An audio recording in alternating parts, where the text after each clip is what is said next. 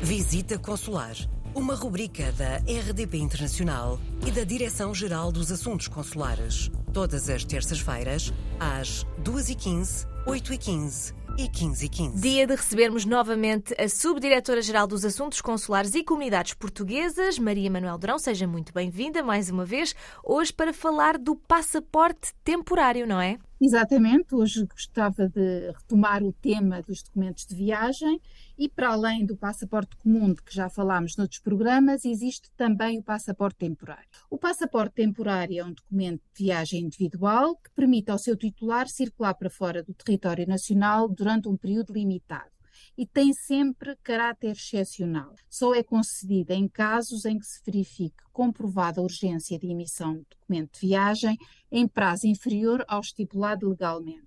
Pode ser emitido no próprio dia da viagem e tem validade máxima de um ano. É importante notar que, dadas as suas especificidades, o passaporte temporário distingue-se dos outros em vários aspectos. Desde logo, o documento tem uma cor diferente e uma personalização também, também distinta.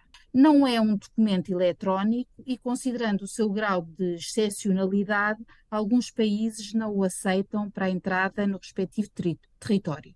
Por isso, cabe ao utente verificar, junto das autoridades responsáveis do país para onde vai viajar, a aceitação ou não do passaporte temporário para entrada nesse, nesse território. E aconselha-se, para isso, a consulta dos conselhos aos viajantes no portal das comunidades. Os cidadãos que necessitem de passaporte temporário deverão entrar em contato com o posto consular da sua área de residência e fazer-se acompanhar dos seguintes documentos: o comprovativo da viagem, duas fotografias do requerente, tipo passe, portanto, duas fotografias iguais obtidas há menos de um ano, a cores com o fundo liso, enfim, boas, eh, com boas condições de identificação e medidas adequadas ao modelo de passaporte, o impresso de requerimento do passaporte temporário devidamente preenchido, o documento comprovativo do exercício das responsabilidades parentais no caso do passaporte temporário se destinar a menor interdito ou inabilitado e o documento justificativo do caráter urgente e excepcional do pedido.